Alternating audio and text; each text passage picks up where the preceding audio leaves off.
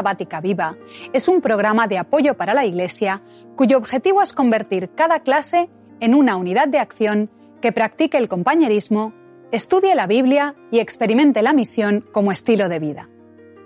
En la primera parte de compañerismo, dedica en tu clase 10 minutos a interesarte y conocer más a tus hermanos y hermanas, creando una red donde todos estéis cuidados y atendidos. Toma también tiempo para la oración, por vuestro reavivamiento espiritual y por nuestras familias e iglesia. Acompáñanos ahora en la segunda parte, en el estudio de la Biblia y la lección de la escuela sabática.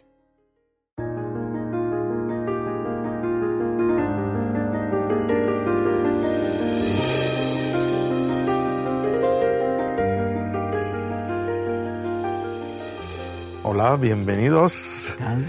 Hoy tenemos eh, un tema apasionante, crucial desde la perspectiva bíblica, apasionante, y creo que también la perspectiva científica como la perspectiva lingüística eh, van a eh, proveer a nuestros telespectadores informaciones para que puedan entender un, un tema tan importante que tiene que ver con la interpretación de la Biblia. En el principio, estamos en la creación. En realidad, la Biblia empieza con estas palabras eh, que la podemos eh, entender desde una perspectiva, vamos a decir así, bastante variable. Si hay un principio, hay preguntas si hay un principio, o si no, directamente como una temporalidad bastante clara con cual Biblia trabaja acerca del concepto de, de, de, de, la creación. Así que vamos a ver cómo y cómo interpretamos eh, este principio que está descrito en el texto bíblico. Sí, porque aquí ya, ya empezamos con una una polémica sobre la primera frase. Yo he escogido esta, esta Biblia porque en ella ni siquiera está la frase en el principio. No aparece, el traductor ha decidido. Cuando, o sea, empieza con la palabra cuando. Cuando Dios en el principio creó los cielos y la tierra, etcétera, etcétera. Pero en fin, sí, sí que pone en el principio después. en fin, después esta misma Biblia, cuando llega a Juan, que normalmente hay un paralelismo en que Juan empieza su Evangelio, con las mismas palabras, allí sí que pone en el principio. Entonces, eh, aquí el problema lingüístico es un poquito más relativo y vamos a, a darle sobre todo a Noemi que, que nos explique un poco cómo entender esto, cómo interpretar estos pasajes que son mucho más relativos a la ciencia que al lenguaje solo. Yo, entiendo que también tiene que ver con Es que si leemos eh, la historia, y creo antes de que presentemos las variantes ¿no? de, de principios, eh, el texto empieza con, con cosas muy concretas, ¿no? Una de ellas es, eh, son estas referencias temporales. Se inicia un ritmo que también de punto de vista literario existe, es decir, que cada día tiene la misma estructura. estructura. Si uno, si uno ve, hay un refrán que se, repite, eh, se repite, fue una tarde, una mañana, primer día, una tarde, una mañana, así que eh, eh, este ritmo para el oyente, para el lector, es importante. Es claro que cuando Moisés decidió escribirlo así, lo escribió. Pero la pregunta es, ¿cómo ponemos todos estos elementos? Porque, viste, hay una discusión siempre. ¿Fue ex nihilo o no? ¿Se hizo de nada o no? Eh, ¿Había materia preexistente o no había materia preexistente? Todas estas preguntas hoy existen porque hay diferentes paradigmas que tratan de explicar el origen del universo. ¿Cuáles son? Bueno, sé que son muchos y capaz que tendríamos que hacer solo una, uh, una lección entera, para, esto, pero sí, sí. La pregunta es eso. Aquí se nos describe la creación o la ordenación de esta tierra, porque todo da a entender que para esta tierra ya había una materia, eh, ya el espíritu se cernía sobre aguas. las aguas. Entonces, eh, es ¿Qué creación se describe aquí? La y solo cuando decimos, porque hemos leído solo los primeros tres palabras, vamos a... Bueno, si empezamos un poquito antes de que se empiece a ordenar la, materia de la tierra, si empezamos con el primer versículo, en el principio creó Dios los cielos y la tierra, ahí ya hay toda una serie de ideas que son importantes. La idea de que en el principio, cuando no hay nada más, está Dios. es un Dios que es preexistente al mundo. Al mundo y al tiempo. Esto es importante es, un, es, un, Dios que está fuera del tiempo, Él es el que crea el tiempo. Y en cuanto al universo, mm, hay una cosa curiosa, que es que cuando apareció la teoría del Big Bang, la que nosotros no estamos de acuerdo en muchas cosas, pero sí que eso sorprendió a la comunidad científica porque hasta ese momento la idea general es que el universo era eterno. El universo siempre ha estado ahí. Esto es un descubrimiento. es un descubrimiento de que no, o sea, hay un, principio. Ahora mismo la ciencia piensa que hay un, principio. Luego podríamos hablar de los, de los detalles, de, en qué estamos de acuerdo, no, pero hay un principio. hay un momento, incluso el nombre de la teoría del, Big Bang se, es, es, una, es una burla. Soy alguien que cuando se, se, se, esta teoría se propuso por primera vez, pues la llamó así, en plan, el, el, el gran bang y al final, pues eso se quedó, pero era un poco, esto no puede ser. Y sin embargo, pues, la Biblia dice que hay un principio y ahora mismo la ciencia dice también que hay un, principio. para el universo. La verdad es que desde el punto de vista filosófico el concepto del tiempo es difícil de explicarlo, tampoco Einstein lo logró eh, eh, definir de todo, pero hablamos de una cosa bastante concreta con cuál trabaja el texto bíblico. Ahora, Creo que todos hemos experimentado esas dos realidades del tiempo, que el tiempo es algunas veces subjetivo, una espera en un aeropuerto se puede volver eh, interminable. Eh, eh, tenemos tiempo subjetivo, pero tenemos también, y creo que en el texto bíblico hablamos de un tiempo bastante objetivo, no, no, no son, digo esto porque uno puede leer el texto desde una perspectiva donde puede interpretar estos periodos de tiempos, porque fíjense, se trabaja con el tiempo, ya, ya, no se separa la materia de tiempo y como has dicho, Dios precede eh, las dos eh, cosas. ¿Cómo hacemos con el tiempo de la creación que está descrito en siete días? Está descrito con todas expresiones muy temporales, tarde, mañana, día, eh, semana, ¿verdad? Y, y, esto es lo que sí que teníamos que preguntarnos es si la intención de este texto es científica en, en sentido o, es más educativa que, que, otra cosa. O sea, la, y la idea de que antes que, que, nada Dios está ahí y que Dios es el que crea, eh, es priva sobre el cómo, o sea, ¿qué es más importante, el qué o el cómo? La descripción del o el quién. sí, el quién. O el quién. Sí, yo creo que en este texto, por lo menos, el quién y el cuándo, queda bastante claro. Por lo menos la secuencia temporal, según yo tengo entendido, me podéis corregir en cuanto a lo que es el, idioma original, queda bastante claro que, no hay equivocación que son días, que son días de 24 horas, de los que nosotros entendemos como días. Incluso hay expertos que no creen que, el relato de la creación sea cierto y que afirman que la intención del escritor del texto es que eso se entienda literal.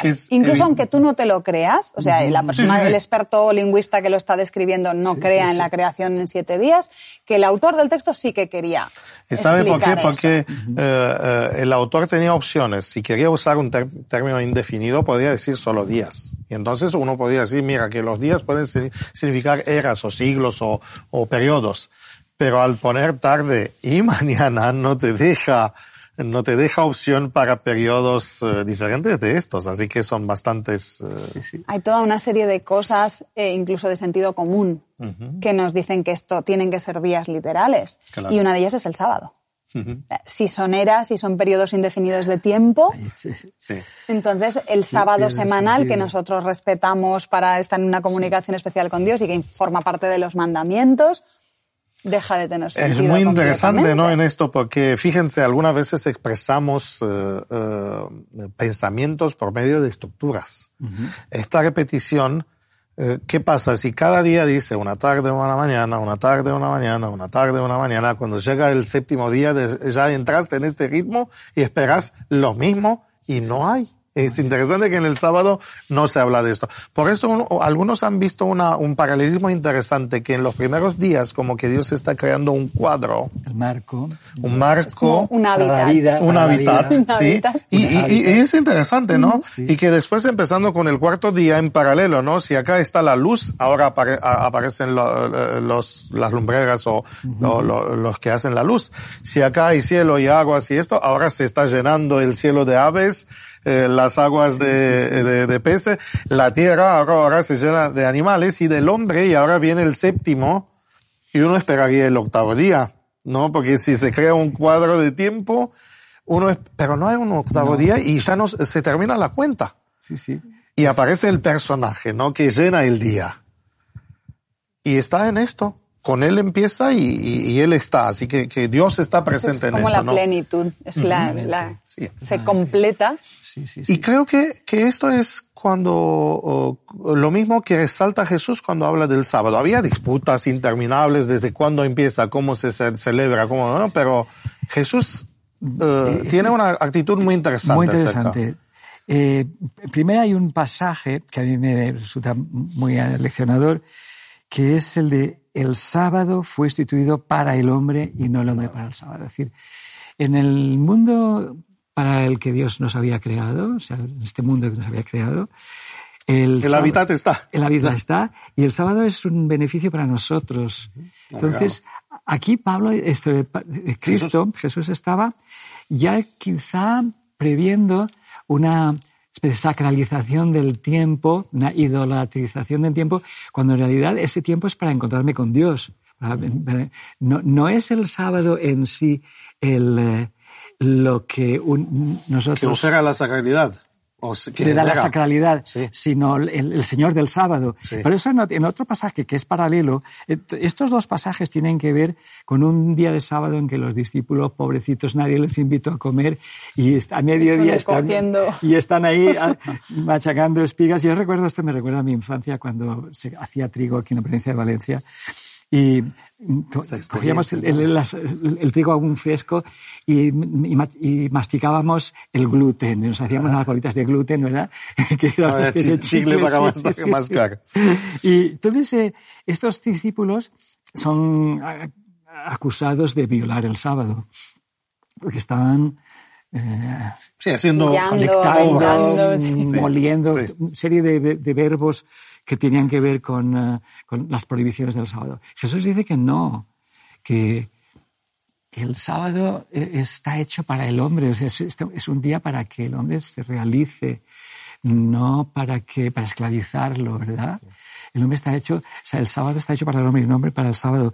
El sábado fue también en otro, en ese mismo pasaje, pero el, el, el episodio siguiente, que es la, el hombre con la mano seca, es lícito hacer el bien en el sábado. Es decir, ¿cómo le sanas la mano si lo que estamos queriendo es que la gente no haga nada con las manos en la sábado? inactividad. La inactividad. Entonces, es muy interesante porque las curaciones de Jesús en sábado, ninguna es sanar a alguien en urgencias.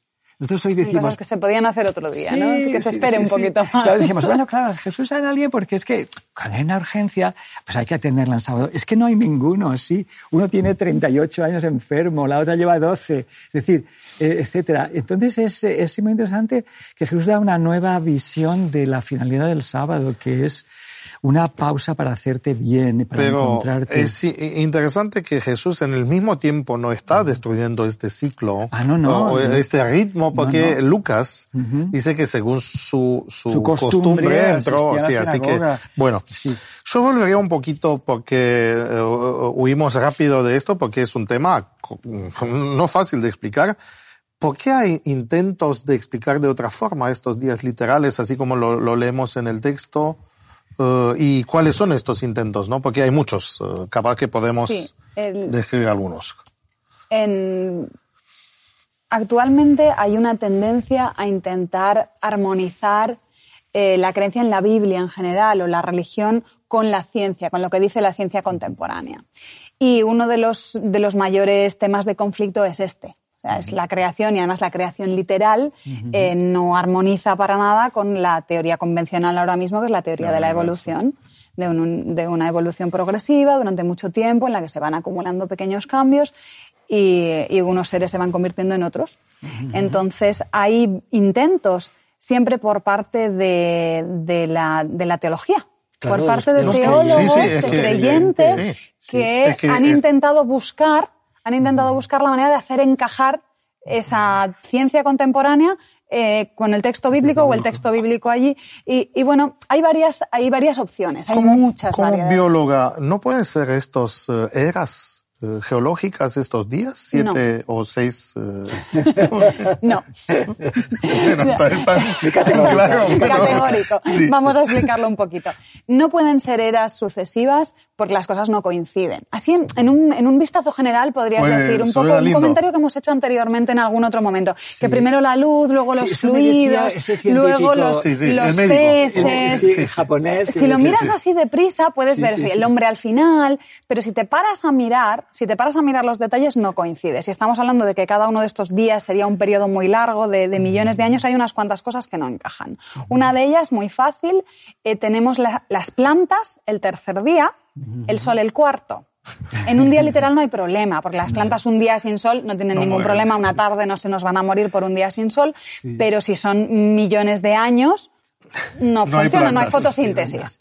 ¿Mm? Otra cosa es que los, los peces y las aves están el mismo día. En la teoría de la evolución, los peces están al principio de lo que es la evolución de los vertebrados y las aves están al final junto con los mamíferos. Tampoco encaja. Hay una serie de detalles que no encajan. Esta no es la única, no es la única propuesta. Hay muchos modelos, pero todos van en la misma línea. Es lo que llamamos la evolución teísta. Es decir, de alguna manera vamos a aceptar que Dios es el creador, pero que la evolución es el método que ha utilizado Dios para crear, pero que no lo pudo explicar en la Biblia porque no lo hubieran entendido, por una cuestión, o sea, el relato de, la Biblia es más pedagógico, pero no está explicando realmente el cómo. Bueno, eso tiene eh, muchos problemas, pero yo creo que el problema principal es que le da prioridad a la ciencia sobre la Biblia. es lo que, lo que se intenta siempre, yo he leído muchos libros de evolución teísta, y en todos ellos, en el primer capítulo, la explicación para hacer ese abordaje es la ciencia ha demostrado la evolución. Como esto está aprobado por la ciencia, tenemos que adaptar la comprensión de la Biblia. Nosotros tenemos que cambiar la Biblia porque la ciencia ha aprobado esto. Bueno, eso no es cierto. O sea, la premisa está equivocada y por lo tanto el segundo paso no es necesario. La ciencia no ha aprobado la evolución.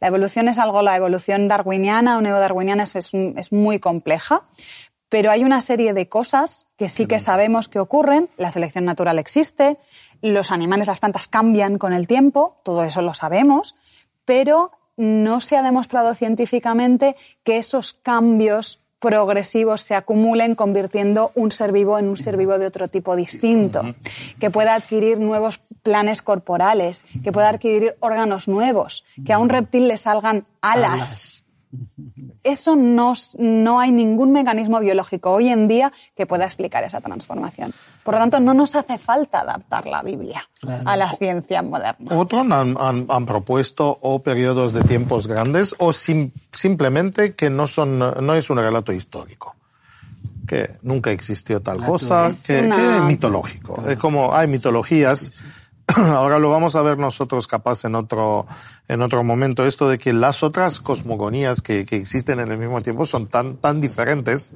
que el texto de Génesis, y la verdad es que nunca fue intentado como, o, leído como un texto mitológico, y para esto lo tenemos, tenemos, tenemos a Jesús. Y entramos ahora en un tema que es muy interesante, que tiene que ver con la creación del hombre y con la creación de la familia. Sí. Jesús no, no trata esto como una, un texto mitológico? Bueno. No, no, desde luego. Yo, en, eso es un pasaje muy importante, el de Mateo 19, en que a Jesús le vienen con una pregunta. Trampa, una pregunta trampa de esas que le hacían a Jesús muchas veces. divorcio. Sí, a ver, ¿cómo, eh, ¿Cómo, te sitúas tú respecto a un divorcio? ¿Divorcio express o divorcio con condiciones? Entonces, es muy interesante la manera que les, les contesta. ¿Es lícito un hombre? Estamos en Mateo 19, versículos 3 en adelante. Eh, se acercaron los fariseos para ponerle a prueba, diciendo, ¿es lícito un hombre repudiar a su mujer por cualquier causa? Y entonces él los envía, no responde, le dice, ¿no habéis leído? Que, los creó desde el principio, los hizo varón y hembra. y el, proyecto de Dios no era que uno pudiese repudiar al otro, sino que los dos se entendieran bien. Ese es el proyecto de Dios. Eh, entonces Jesús sigue hablando de eso y después les dice, eh, ellos le preguntan, responden, entonces ¿por qué Moisés mandó dar carta de divorcio a repudiarla? Bueno, Moisés, y Jesús le dice, cuidado, no, Moisés no os mandó nada. Por la dureza de vuestro corazón, Moisés os permitió repudiar a las mujeres, pero no fue así desde el principio. Es decir, esta referencia a Génesis como un texto prescriptivo, no solo descriptivo, es importante en la hermenéutica de Jesús. O sea, no lo considera un Mitologio. texto. No, no es una descripción, sino es una prescripción. ese texto no solo te dice cómo Dios hizo las cosas, sino que te dice cómo tú las debes hacer. Este es el plan de Este Dios. es el plan, Este es este es el plan que hay que seguir. Ahora fíjense, eh, como Dios es un ser social, lo tenemos, tenemos esto de la Biblia, habla algunas veces, hagamos hombres según nuestra semejanza, ¿sí? Eh, No lo hizo solo. Eh, al, al hombre, No. Y, y aparece, y, y esto genera mucha confusión, ¿no? Eh, o discusiones hoy día, eh, con una sociedad que cambia mucho de paradigmas acerca de esto, porque tanto Jesús como el texto bíblico resaltan es- esta expresión hombre y mujer, o macho Sí, y hembra, ¿no? Por- o Nekeva en, en- en original, que serían así una, que se usa también para animales como para, para hombre, macho y, y- y hembra di- directamente. Y Shisha. Y sí. Pero no, no, no es Ishisha, que esto podría describir roles, esposo, esposa, sino dice Zahar Ya, que ya. significa, eh, Sí. pareja, varón y hembra. sí, sí. varón y hembra. Eh, fíjense que acá no hay eh, este concepto que lo tenemos hoy día que eh, pueden ser lo mismo. ¿Sabe? Hablando de cosmogonías, ¿no? Los griegos tienen el andrógino. Sí, el, el primero fue un ser que- tenía los dos Que era los dos. Sí. Sí. Y, y acá no aparece así, que los separó y de acá el mito de la me- media naranja y todo esto. Sí, sí. No, acá eh, es un ser social, ¿no? Eh, que, que interactúan y son presentados también como, como personajes reales. Adán y Eva. Totalmente, Son, son, son, sí, sí. son personajes reales. Bueno, ahora este, eh, este resultado final, ¿no? Que está evaluado, es muy interesante que el texto evalúe y dice que está bien. Que cada vez que Dios hace a- a algo, sale bien. Eh, Todo No- meod. Sí, me, todo bueno me- en sí, gran en gran manera, manera, sí. sí. Y eso es, es algo que está relacionado con el tema de las otras cosmogonías. Lo hablaremos en la próxima sí. lección más, más, más en detalle. sangre, pero es que, y- eh, y, y mucho ensayo-error. Sí, claro. que sí. prueban con una cosa y no les sale y ahora lo mezclo con otra Sí, cosa y no me y- acaba de salir. Dios sale. hace las cosas a la primera Sí. y las hace bien. Pero muy interesante que lo hace y crea un entorno y acá viene una discusión interminable acerca de qué tipo de universo presenta la Biblia. Porque algunos y los filósofos, eh, por la lógica, no por la revelación, no para vincular con otras eh, ediciones nuestras, han, han, han han considerado que como Dios eh, debe y es la causa primaria de todo, el universo es un reloj perfecto que ya funciona y que no se puede cambiar y de acá conceptos muy dañinos, podemos decir, como predestinación, como, sí, sí, y, y- y todo, o ciclicidad, o todo, todas estas Las cosas. órbitas circulares, Sí. el geocentrismo Sí, y una y- serie y- de y- cosas y todas estas que no están en la Biblia. No. que cuando eh, es muy interesante que la Biblia pre- presenta una vez le- le- leí a alguien que trataba decía como un caos controlado que le dice al hombre sí no, no es que Dios le, le decidió hoy te vas a comer una manzana y para comerse el la manzana Dios ya había determinado por dónde va a pisar Adán qué pasto eh, que va que a esta hora todo está determinado por Dios y, de- y, y ya decidido.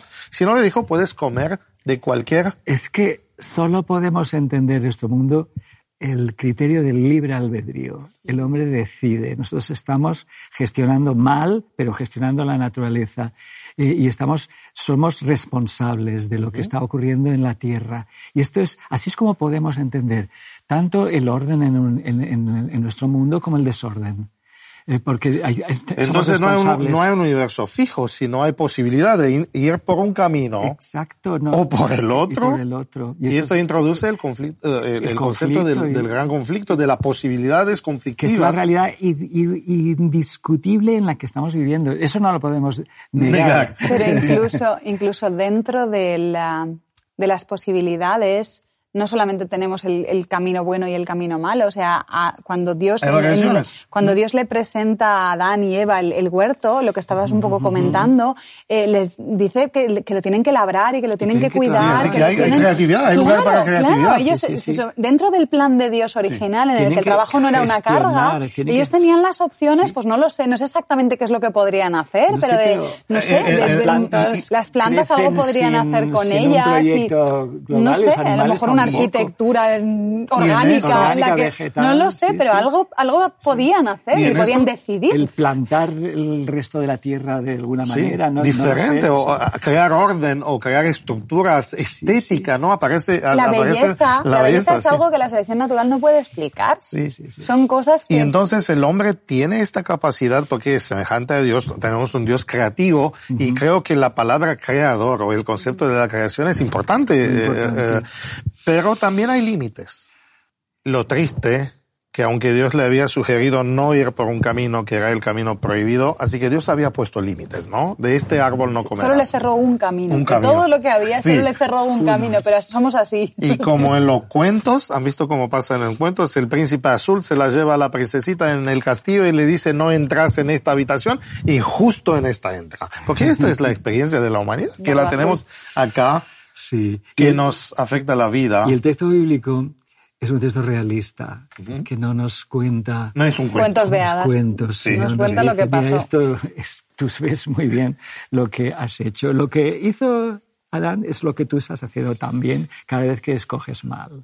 ¿Sabe que, y creo que podemos cerrar con esta idea que, que, que es muy linda cuando la entendemos, eh, que este Dios eh, no se enoje, no se enoja con su creación, porque podría haber destruido y crear otra.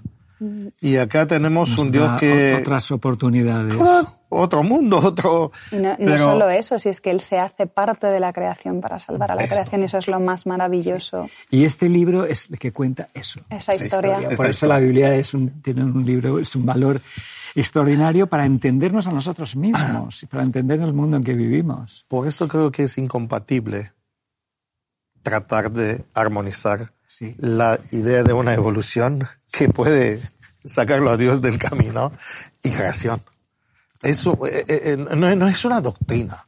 Es una realidad, que tenemos que integrarlo en, nuestro sistema de, valores. No hemos terminado, es un tema tan largo, así que la próxima vez vamos a seguir qué pasa y cuál, cuál, otras teorías acerca del mundo que ha creado Dios existen y algunas veces resucitan hoy días modelos eh, eh, medievales y modelos eh, aberrantes, podemos decir, pero guardemos esta sorpresa para la próxima vez. Muchas gracias. Hasta la próxima. Hasta la próxima.